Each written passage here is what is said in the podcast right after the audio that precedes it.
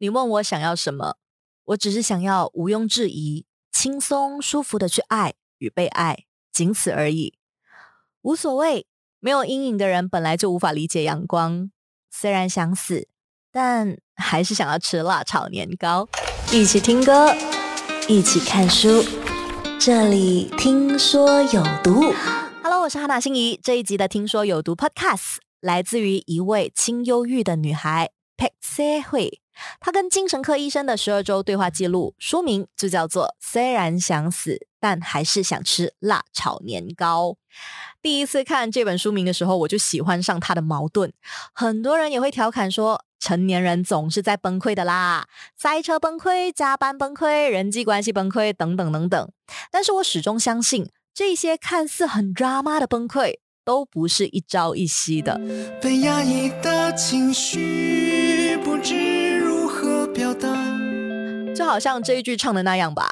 被压抑的情绪不知如何表达，所以一直压着压着，到某个点 bombastic，然后就冰崩棒了，大爆炸了。虽然想死，但还是想吃辣炒年糕。Part One 是作者最开始意识到自己有轻忧郁，寻求医疗帮助的最初，也很可能呢，就是在看书的你跟我，看着看着，突然间才恍然大悟，说。啊，原来我有这样子的想法，并不是理所当然的，而是应该要去正视，甚至是去治疗的。我们做一个简单的假设吧。今天有个条件各方面都很好的对象跟你告白，你的第一感觉是什么？A，哇，我真的太幸福了。或者是 B，哈，为什么是我？如果是 B 是后者的话，那我想你应该也已经发现了。你对自己的自尊感有点低。据说呢，大部分的忧郁都来自于对自己的不够自信。当你不够自信，就会不够自爱；不够自爱，就会自我伤害。这是一个很恶性的循环。那为什么要用负面的角度去看待自我合理化呢？因为那是成熟的防卫机制之一。因为我是在为自己的伤口或者决定找理由。这段话就记载在这本书当中。医生给作者的其中一个诊断叫做过度的外表强迫症。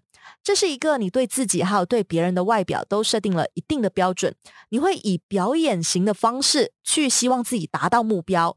如果不行的话呢，就会变成了一种叫做边缘性人格障碍。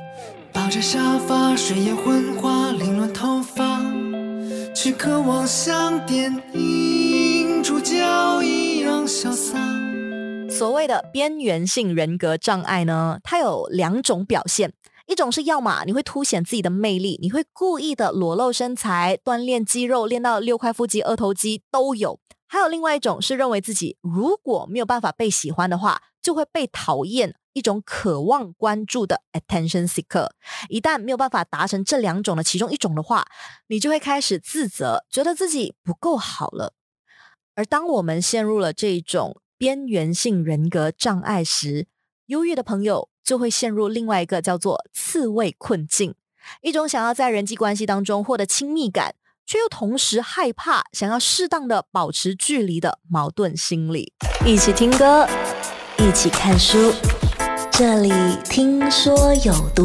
先说，这不是一集跟你说怎么治疗忧郁症的 podcast，我没有这种本事。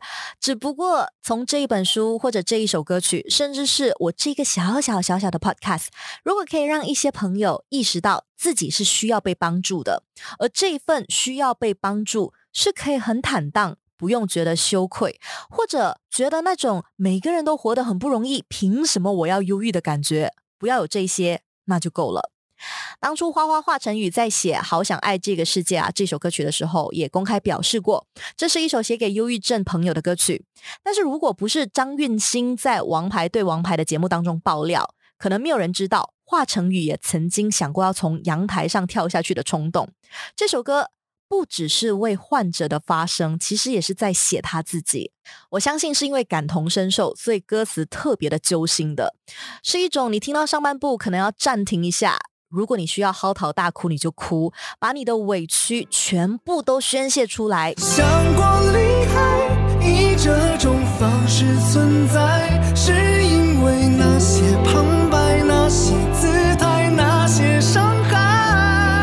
了，你觉得自己哭的差不多了，吸一吸鼻子，你再继续的听。不想离开，当你说还有你在，忽然我开始莫名期待。你会发现，歌词其实是前后相互呼应，也相互鼓励的。其实，忧郁的人最想听的不是旁人的慰问，更多的时候是陪伴以及感同身受。如果某些瞬间虽然想死，但一想到想看的演唱会还没看，在追着的戏还没有到结局，想要吃辣炒年糕，可是现在买不到，等等等等，这些小刀跟你自己的未来理想抱负都毫无关系，完全无关痛痒的事情，就这些小事可以让你愿意再努力活久一点的话，那就真的太好了。抱着沙发，睡眼昏花，凌乱头发。夕阳西下，接通电话是你呀。我是哈娜心怡。这个世界是有点糟糕，但你可以让自己过得好一点，好好呼吸。今天的你也辛苦喽。下期听说有毒，在一起听歌看书，一起听歌，一起看书。这里听说有毒。